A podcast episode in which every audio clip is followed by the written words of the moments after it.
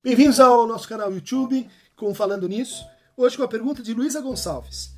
Gostaria que comentasse o assunto polêmico, caso das pessoas que se autodenominam assexuais ou demissexuais para a psicanálise. São sintomas de alguma patologia ou algum tipo de orientação sexual? Luísa, é, boa pergunta. É, é, permite esclarecer a amplitude de conotações, de práticas e de, e de experiências que está contida na concepção psicanalítica de sexualidade. Muito frequentemente a gente associa a sexualidade com uh, o coito, com a experiência genital, às vezes com a penetração. Né? A descoberta do, do, do Freud é justamente que a sexualidade ela é o domínio das pulsões ela, ela domina as pulsões e que inclui, portanto, todas as práticas em torno de olhar e ser olhado, de tocar e ser tocado, de possuir e ser possuído, ah, as práticas, às vezes, ah, de causar dor ou de gostar de, de, ah, de sofrer. Tudo isso tem, faz parte dessa, dessa montagem, dessa colagem surrealista, como diz o Lacan,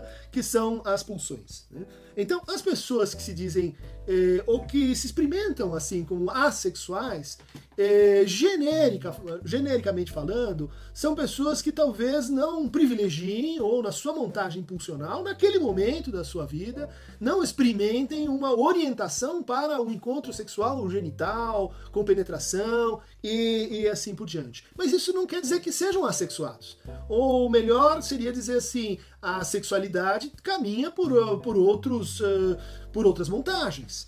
É, também um ponto importante, né, quando Freud, por exemplo, fala da, da feminilidade, de como a mulher ela, ela não nasce mulher, assim como o homem, é, mas isso é um processo de construção, é um processo de construção uh, plástico, como, como a pulsão, e que envolve determinadas decisões, determinadas decisões que são inconscientes. Né? Não é assim a vontade da pessoa ou a opção de fazer assim ou de, de fazer assado. A nossa fantasia ela vai sendo construída, mas ela também vai coordenando certos impedimentos, certas limitações, certas prescrições para cada um de nós. Por exemplo, no caso dos demissexuais, eh, que são aquelas pessoas para as quais é muito importante a experiência amorosa. É a experiência de ternura, a experiência sensível, a experiência de ser acolhido, de ser é, é, aceito, de estar em uma relação de proximidade com o outro. Né? Toda essa dinâmica intersubjetiva, ela possui uma valência sexual. Né? O amor,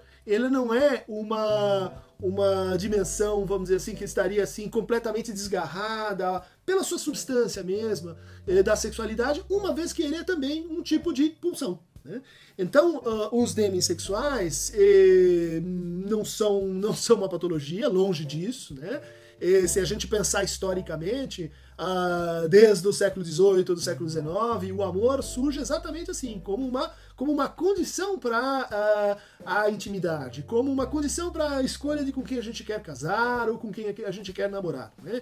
Ou seja, essa, essa ideia de que eh, na relação desejante é preciso um, uma espécie de, eh, de condição que é o amor, ela é fundamental e ela está posta para todos nós. Né? Quais são as condições eh, amorosas que podem ou não ter uma função de desencadeamento ou de circulação da sexualidade. Isso varia de pessoa para pessoa. Não é uma patologia, mas é uma condição universal. Seria o mesmo que perguntar assim: para que esse sujeito, para a equação sexual desse sujeito, como é que ele junta desejo, amor e gozo? Cada um de nós tem por tarefa solucionar as exigências desses três campos. Né? Quer dizer, o amor vem depois. Né? É muito comum entre casais que a mulher uh, diga assim: não, mas depois do nascimento do nosso filho, a gente perdeu a intimidade. A gente não conversa mais, a gente não sai mais, a gente não tem nossos momentos íntimos. E sem esse espaço de ternura e de sensibilidade, eu não consigo desejar. E sem desejar, eu também não consigo ceder a experiências de gozo. Né? Então uh, aí a gente tem uma situação uh, muito típica em que assim o amor é condição para o desejo. Né? O amor ele, ele faz uma, uma espécie de abertura para o desejo. É comum que eh, muitos homens digam o contrário, dizem não, mas é exatamente a partir do sexo, eh, da intimidade e da satisfação que a, a intimidade se cria que a conversa flui, que o amor pode se tornar possível.